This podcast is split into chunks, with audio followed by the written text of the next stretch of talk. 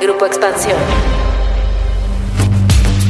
Desde hace casi tres años, cada vez que hay una crítica a su gobierno, el presidente Andrés Manuel López Obrador o algunos de sus funcionarios tienen una salida al cuestionamiento. Este proviene del grupo de golpistas. Pero es después de las elecciones del 6 de julio que este discurso se ha extendido y cada vez hay más sectores, movimientos o personajes que se meten en esta caja. ¿Realmente hay un grupo golpista en el país? ¿Qué tanto de esto es un golpe blando? ¿Cuánto tiempo podrá tener este discurso para evadir cuestionamientos de su gobierno? De esto vamos a platicar hoy en Política y otros datos. Política. Política. Y otros datos. Un podcast de Grupo Expansión. Política y otros datos. ¿Cómo están? Hoy es jueves primero de julio del 2021. Yo soy Mariel Ibarra, editora política de Expansión, y sean bienvenidos a este nuevo episodio de Política y otros datos. Y por acá ya se encuentran listos Viri Ríos y Carlos Bravo Regidor, analistas políticos y columnistas de Expansión. Buen jueves. ¿Qué tal, Mariel? Hola, Carlos. Muy bien, gracias. ¿Cómo están? Buen jueves de Política y otros datos.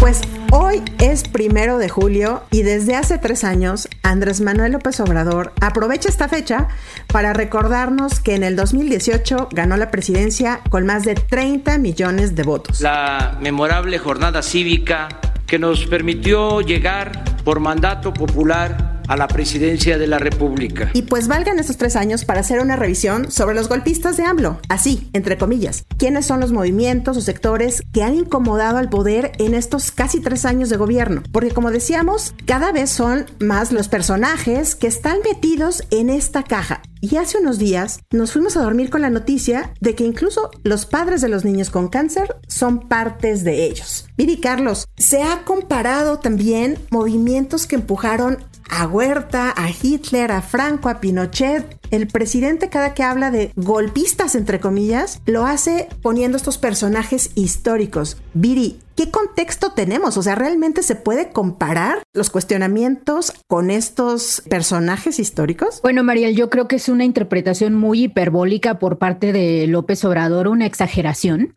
pero la realidad es que eh, no creo que sea exclusiva de López Obrador, creo que es una tradición muy conocida dentro de la izquierda latinoamericana, en donde constantemente se hablan de los golpes, ya no de el golpe típico tradicional que conocemos como cuando los militares toman el poder, sino más bien el golpe con adjetivos. Entonces está el golpe blando, está el golpe judicial, el golpe electoral parlamentario, bueno, está hasta el autogolpe, que es cuando una sola persona un ejecutivo típicamente disuelve las instituciones y se convierte él en un dictador de manera autoritaria. La cuestión del golpe blando entonces es algo que está constantemente detrás de la narrativa de los grupos obradoristas.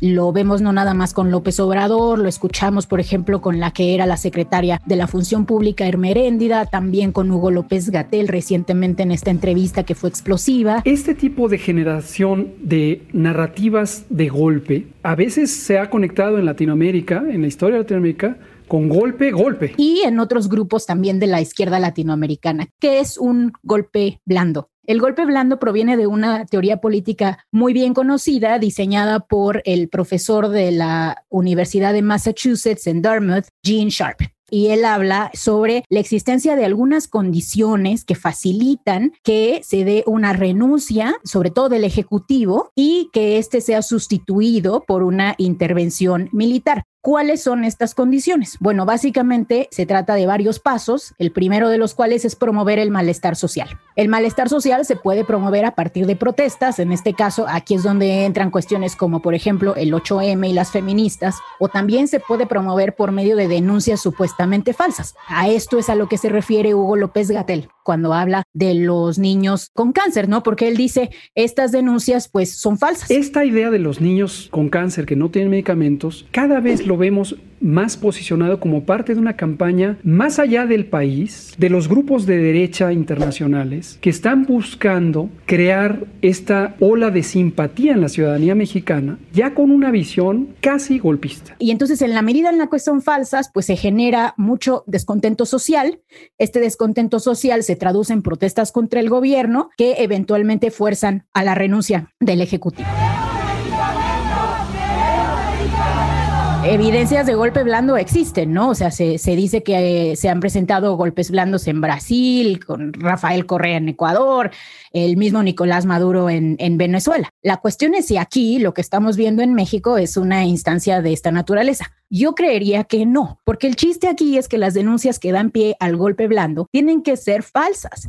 Y la realidad es que la evidencia es contundente en México de que sí se tiene, por ejemplo, un desabasto de medicina o un problema grave de feminicidios. Entonces, en la medida en la cual las denuncias que se están presentando y las protestas están basadas en hechos y en evidencia, pues tú no puedes hablar de un golpe, más bien puedes hablar de un legítimo malestar social que se está pues demostrando a través de los medios y de las protestas y de canales democráticamente legítimos. Carlos, justo decíamos que cada vez que hay algún cuestionamiento a las políticas públicas de la administración, pues justo sale este discurso de proviene de golpistas, entre comillas, proviene de grupos que están en contra de nosotros, pero realmente ¿quiénes son estos grupos? ¿Existen o son grupos que legítimamente tienen movimientos en los que el propio gobierno y el propio presidente de la República no ha sabido cómo llevarlos? Entonces, ¿quiénes son? Carlos, háblanos de los grupos que han logrado poner el dedo en la llaga en la administración. Sí, yo creo que estos golpistas, como dices, entre comillas,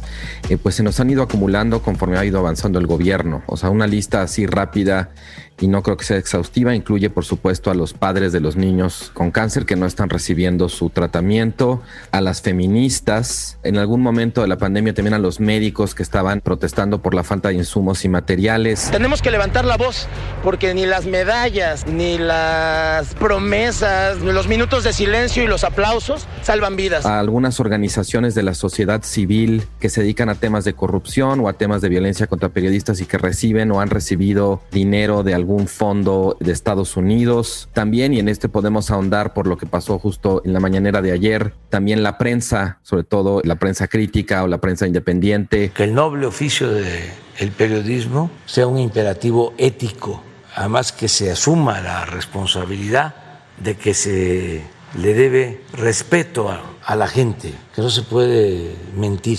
impunemente. Yo creo que en efecto, como estabas anticipando, Mariel, aquí lo que tenemos es un intento, o sea, esta lógica de apelar a esa figura del golpe. Viri estaba ahorita haciendo una suerte como de arqueología y asociándolo como con cierta tradición de una izquierda latinoamericana, y creo que sí, eso tiene, digamos, como sus piecitos. Yo le veo también relación con otros dos como corrientes, digamos, o fenómenos. Por un lado, lo que el historiador estadounidense Richard Hofstadter llamaba el estilo paranoide en la política, que consiste, digamos, en, pues es una actitud, digamos, o una forma de hacer política muy basada en lo que en México llamaríamos como el sospechosismo o muy dada como a la exageración, a la hipérbole que decía ya, adelantaba Viri, muy hipersensible, muy siempre a la defensiva y también sobre todo muy proclive a ver conspiraciones en todas partes, ¿no? Donde puede haber dificultades o errores o adversidad, inmediatamente convertir eso en candidato a, en el fondo aquí hay una conspiración, hay un complot, se están organizando en nuestra contra. Por un lado creo que también se puede asociar con ese estilo y por el otro también me parece que esto podría formar parte del repertorio de la política de la posverdad, un poco por lo que decía Viri también, que de pronto se asume como que no hay una razón, que no hay una causa, que no hay un hecho que motive la oposición o la crítica de estos grupos cuando sí la hay. O sea, sabemos que hay un desabasto de medicinas, sabemos que las violencias contra las mujeres son reales, pero es interesante cómo se utiliza el discurso de la noticia falsa en contra de estos eh, movimientos o de estos grupos. Y bueno, y también sabemos que López Obrador tampoco en esto está siendo muy original. Gobiernos como los de Turquía o los de Hungría también han recurrido justamente a este tipo de retórica de denominar golpistas a cualquier personaje o cualquier grupo o movimiento que les represente en cierto sentido una oposición, un contrapeso, una crítica, que de alguna manera pues no, no les aplauda, ¿no? Y creo que la lógica me parece es muy clara, es un intento por deslegitimar el disenso, por, digamos, de alguna manera convertir a todos estos grupos no en manifestaciones de normalidad democrática, sino en tratar precisamente como de desnormalizarlo. De alguna manera, el presidente dice, no, yo respeto el disenso y la libertad, pero todo el tiempo está estigmatizando a cualquiera que le lleve la contraria, a cualquiera que le represente, como decía, un contrapeso, una crítica. Y de ese modo, me parece, sí se genera como una atmósfera de mucha tensión, muy enrarecida, donde llevarle la contraria, criticar, oponerse al gobierno en turno, ya no es una manifestación de normalidad democrática, sino algo que dentro de este discurso está de alguna manera amenazando a la democracia, ¿no? Y estos grupos, en lugar de ser parte del paisaje plural de la democracia se convierten, en virtud de este discurso, personas cuya lealtad democrática es susceptible de ser puesta en duda, ¿no? Y de alguna manera, digamos, todo esto desemboca en que el presidente lo que está implicando o el mensaje es, la democracia soy yo. Si estás en mi contra, entonces estás en contra de la democracia, eres un golpista. Viri, cuando le damos dimensión a las cosas, no es totalmente desproporcionado llamar golpistas a movimientos legítimos pues que se han gestado en estos años para exigir el alto a la violencia contra las mujeres, a las que asesinan en razón de 10 al día, o a los padres que exigen abasto de medicamentos oncológicos para salvar a sus hijos? ¿Crees tú que se puede agotar ese recurso para el presidente? Bueno, una de las características de estos golpes blandos es que se vuelven supuestamente exitosos cuando el malestar social verdaderamente se capitaliza fuera del grupo que originalmente empieza la protesta. Aunque yo no creo que esto sea un golpe blando, creo esto es algo que sí está pasando y está pasando no porque sea un golpe, sino por la mala reacción que está teniendo el gobierno ante las protestas. Creo que el ejemplo del feminismo es claro e incluso lo vemos reflejado en los votos de la elección intermedia en donde observamos, por ejemplo, que las mujeres que viven en zonas urbanas de altos niveles educativos tendieron a votar muchísimo menos por López Obrador. Hay algunos análisis que hablan de cómo probablemente este grupo, identificado con los movimientos feministas, ya no encontró en la plataforma de López Obrador pues a alguien que lo representara. ¿A qué me lleva esto? Me lleva a algo que, de hecho, yo escribía hace poco también una columna sobre el golpe y lo que decía la columna era que para mí el verdadero problema de pretender que esto se trata de un golpe es que no se le da el espacio correcto para cambiar política pública. Es decir, estas protestas inmediatamente quedan deslegitimadas como parte ya sea de denuncias falsas o de protestas golpistas y no se da un espacio a la misma coalición obradorista para que rectifique en lo que muy probablemente sí son errores de su gobierno, errores de, por ejemplo, como dices, Mariel, no atender la lucha feminista, pero también el tema del desabasto. Claramente el tema del desabasto existe y existe por una incapacidad y por una incompetencia en la forma en la cual el gobierno se ha ido en contra de los monopolios. Yo creo que era muy importante irse en contra de los monopolios farmacéuticos. Ahora, la cosa es que si te vas a ir con Sansón a las patadas, pues te tienes que ir muy bien preparado, con una estrategia muy exquisita, con las mejores mentes de este país detrás de esa estrategia. Y yo creo que en eso falló el obradorismo. Se fue contra las farmacéuticas sin tener verdaderamente un plan de cómo iban a resolver un potencial desabasto y un potencial boicot por parte de la industria. Otro de los movimientos que el año pasado estuvieron muy activos con la pandemia del COVID-19, pues justamente fueron los médicos, médicos a los que vimos en las calles protestar por la falta de insumos y que con ello también desnudaron las carencias en los hospitales y en el propio sistema de salud. Sí, yo creo que esto es interesante porque hay, como un doble movimiento en esta apelación al golpe y el caso de los médicos lo ilustra muy bien. Creo que por un lado lo que tenemos es una lógica de banalizar lo que realmente es un golpe, incluso un golpe blando, como el que estaba diciendo Bill. O sea, realmente esa utilización del término banaliza profundamente lo que es realmente un golpe, lo que implica la violencia que le hace a la institucionalidad, al orden democrático.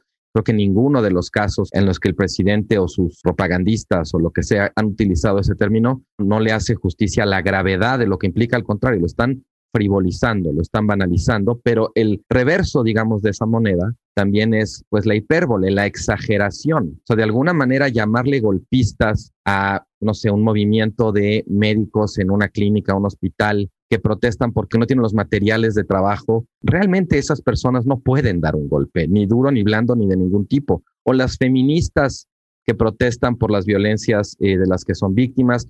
En fin, todo ese catálogo que ya describimos en realidad lo que hace calificarlos de golpistas es exagerar su poder o su capacidad, ¿no? Y de alguna manera eso creo que activa ciertos, vamos a llamarles, anticuerpos dentro de la coalición López Obradorista, porque se convierte de inmediato en un mecanismo de defensa y en donde el movimiento López Obradorista y el gobierno ya no tienen que procesar o que gestionar el disenso o la diferencia, sino que inmediatamente ya, digamos, su respuesta es estigmatizarla, satanizarla, deslegitimarla. Incluso creo que es una manera de hablar, es un discurso, todo esto del golpe, que vuelve de alguna manera imposible o le sube muchísimo el costo a la posibilidad de negociar. Porque con los golpistas uno no negocia, uno los combate. Y de alguna manera, pues eso le permite al López Obradorismo no tener que habérselas con los hechos o con las razones legítimas que pueda haber detrás de todas estas eh, protestas o críticas u oposiciones. Se parece mucho a algo contra lo que siempre se ha estado muy en contra, digamos, de la oposición democrática, que es la criminalización de la protesta. Aquí quizás no estamos llegando hasta el punto de la criminalización en el sentido penal, pero sí una estigmatización política de la protesta, de la oposición, de la crítica, que termina pues de alguna manera impidiéndole ser reconocida como algo que es parte de la democracia. ¿no? Otro de los sectores de los que hablábamos en un principio justamente era la sociedad civil, pues algunas organizaciones que el presidente y el gobierno pues incluso han denunciado, han levantado la mano con Estados Unidos una nota diplomática para pedirles que se deje de financiar a ciertas organizaciones, incluidas Artículo 19, que ha hecho mucho labor para la defensa de los periodistas, que recordemos, estamos en un país donde ser periodista es de los más peligrosos del mundo, con un índice de impunidad altísimo en los asesinatos de periodistas. Viri, ¿cómo poder leer esto cuando cada vez desde el poder, desde la presidencia, hay más hostigamiento verbal hacia los periodistas, hacia la prensa crítica. Mira, yo creo que la prensa tenemos que ser muy estratégicos en cómo cubrimos estos eventos y sobre todo en no caer en justificar lo injustificable, porque si de nuestro lado empezamos también a justificar lo injustificable, caemos como rendidos a la caricatura que se ha creado de nosotros desde Palacio Nacional. Y creo que un buen ejemplo es el que mencionas, porque si bien yo estoy, por ejemplo, muy a favor de que se financie artículo 19 y creo que su labor ha sido pues extremadamente importante para la libertad de prensa del país, yo sí creo que ciertas organizaciones dirigidas por personas que hoy tienen actividades partidistas, pues no deberían recibir dinero de USAID, porque básicamente ya no son solamente miembros de la sociedad civil apartidista, sino que ya son miembros incluso creando partidos políticos. Entonces ahí es en donde la prensa, digamos que tenemos que tener un tino muy fino para poder saber en qué momento las críticas de López Obrador son legítimas. A pesar de que ha hecho críticas ilegítimas, no podemos simplemente echarlo al costal de que ya ahora todo lo que dice va a ser criticado por nosotros, ¿no? Yo creo que, de hecho, este es un momento de mucha cautela, porque él lo dijo en la mañana de la mañanera en la cual se refirió al quién es quién, y dijo claramente, yo voy a hacer alusiones personales, pero no se lo tomen personal. Y entonces creo que eso es muy difícil de hacerlo, pero creo que la buena prensa debe ser capaz de hacer esas diferencias, porque en eso también yace la credibilidad de la propia prensa. Y hablando de los tres años que cumple Andrés Manuel desde su triunfo, Carlos, ¿cómo ves cómo llega a este 2021? En una frase que lo pueda resumir o en tres palabras. Pues mira, Mariel, más que una frase, yo escogería tres palabras. La primera sería descolocado, Creo que las cosas no le han salido como él esperaba y se le ve como un poco fuera de forma en ese sentido. La segunda sería frustrado. Veo al presidente enojado, muy a la defensiva, irritable, hipersensible. Y la tercera, que me parecería la más grave, veo al presidente muy desprovisto de argumentos, de recursos, de capacidad para darle la vuelta a la adversidad que está enfrentando. Y para ti, Viri, ¿cómo lo ves? ¿Cómo llega Andrés Manuel a este aniversario del triunfo del 2018? Bueno, voy a seguir el ejercicio de Carlos de las tres palabras. Yo eh, lo veo un poco distinto. Yo creo que López Obrador llega bastante sólido, al menos con su base, y lo vimos claramente en la elección intermedia y también a nivel Estado. Creo que mi segunda palabra frase sería, creo que llega falto de ideas. Ya no tenemos una claridad respecto a qué vamos a hacer para reducir la pobreza que se generó durante la pandemia. Los programas de recuperación económica que nos planteó ya no tienen básicamente ninguna idea nueva y no sabemos qué vaya a ser el nuevo secretario de Hacienda, que entra en un par de semanas. Y tercero, creo que llega muy estridente, llega muy aguerrido en contra de la prensa y llega con muchas ganas de jugar a política desde el podium de Palacio Nacional. No que no las tuviera antes, pero creo que en estos últimos tres años de su sexenio se va a observar con particular fuerza. Y pues vámonos con la cerecita de esta semana. La cerecita. En política y otros datos.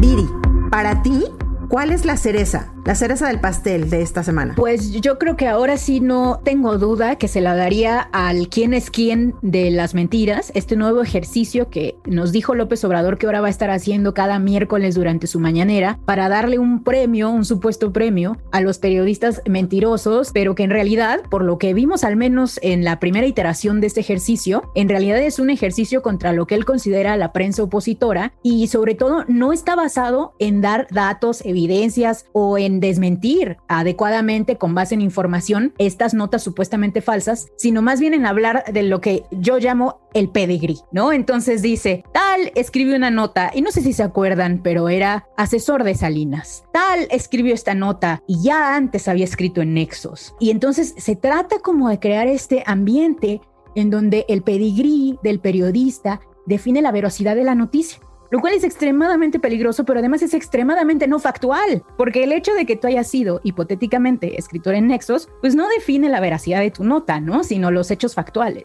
Carlos, ¿qué piensas de este ejercicio que esta semana tuvo su aparición? De hecho, justo ahorita que estaba escuchando a Viris, pensaba si este tipo de ejercicio no se parece, al menos en parte, Viri, justo a la dinámica que estabas tú describiendo cuando hablabas del golpe blando. O sea, de alguna manera, esta cuestión como de acendrar los ánimos en contra de un grupo específico, en este caso la prensa, y con información, digamos, falsa, ¿no? Que puede apelar como a medias verdades o a ciertos prejuicios o estereotipos pero realmente no, digamos, no es válida fácticamente, pues que no de eso se trata justamente lo que estabas tú describiendo como la dinámica del, del golpe blando, ¿no? O sea, a mí, digamos, te hago esa pregunta, pero también quisiera decir una cosa, me parece sorprendente la capacidad que conserva el presidente para pelearse más con la prensa, por ejemplo, que con el crimen organizado. Es que no estamos armados. Qué verdad nos acaba de decir Carlos.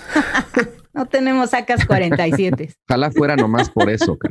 No, mira, Carlos, creo que le, le, das un poco al clavo en el hecho de cómo yo sí creo que las huestes obradoristas están muy inspiradas por Gene Sharp. Y al estar inspirados por este académico, creo que ellos también están pensando mucho en la promoción de este malestar social. En este caso, no sería contra el statu quo, sino sería contra la, prensa. Y entonces este malestar lo que hace es generar esta suerte de protesta que se va a dar en redes sociales, pero que eventualmente también hace que se pierda la credibilidad y digamos que, entre comillas, forzaría la renuncia de la prensa. Es decir, forzaría a que la prensa ya no tuviera un espacio legítimo y creíble para pues continuar haciendo su trabajo, ¿no? Que es reportear. Entonces, yo sí los veo ahí muy inspirados en esta onda del golpe blando. Ahora, por eso creo que es legítimo tomarlos en serio. No debemos simplemente decir bola de conspiracionistas. O sea, esta es una estrategia probada de uno de los grandes científicos políticos y filósofos de nuestra era. O sea, esto funciona. Agregaría nomás una última cosa. Creo que en el fondo lo que logra es disputarle credibilidad a cualquier actor que no sea el presidente. Pues sí, Carlos y Viri, muy preocupante lo que se presentó esta semana en la mañanera, porque se hace evidentemente en un ejercicio pues lleno de adjetivos y de denostaciones que creo que lo vuelven poco serio. Siempre es importante y bienvenida a la crítica, pero esto se hace en un contexto en donde pues hay 35 periodistas que han perdido la vida en lo que va de la administración y donde organizaciones internacionales incluso han señalado pues que la prensa mexicana enfrenta ataques desde el poder, graves ataques desde el poder. Así es de que vamos a ver pues cómo se colocan los periodistas ante esto y cómo se colocan los medios de comunicación también pues ante este nuevo ejercicio que cada semana estaremos viendo en Palacio Nacional. Muchísimas gracias como siempre por acompañarnos hasta el final de este episodio. Nos escuchamos el próximo jueves a partir de las 6 de la mañana en la plataforma de su preferencia. Ya saben, déjenos sus comentarios y críticas en arroba expansión política, arroba Carlos Bravo Reg, arroba Virillón Bajo Ríos, arroba Mariel Ibarra F. Cuídense mucho y nos escuchamos en el próximo episodio. Adiós. Política y otros datos. Un podcast de Grupo Expansión. ¿Eres aficionado de la Fórmula 1? Entonces Fórmula Latina es para ti. En este podcast disfrutamos y vivimos con pasión de la máxima categoría. Cada martes tenemos para ti el mejor análisis con los periodistas Juan Posaroli, Diego Mejía, Cristian González Rouco y yo, Giselle Sarur. En Fórmula Latina también hay invitados, pilotos y expilotos ya se han unido a los formuleros. Escucha Fórmula Latina en tu plataforma favorita de podcast y vive con nosotros la pasión de la Fórmula 1. Step into the world of power, loyalty. and luck. I'm gonna make him an offer he can't refuse. With family, cannolis, and spins mean everything. Now, you wanna get mixed up in the family business. Introducing The Godfather at ChumbaCasino.com. Test your luck in the shadowy world of The Godfather slot. Someday, I will call upon you to do a service for me. Play The Godfather now at ChumbaCasino.com. Welcome to the family. No purchase necessary. VGW Group. Void where prohibited by law. 18 plus. Terms and conditions apply.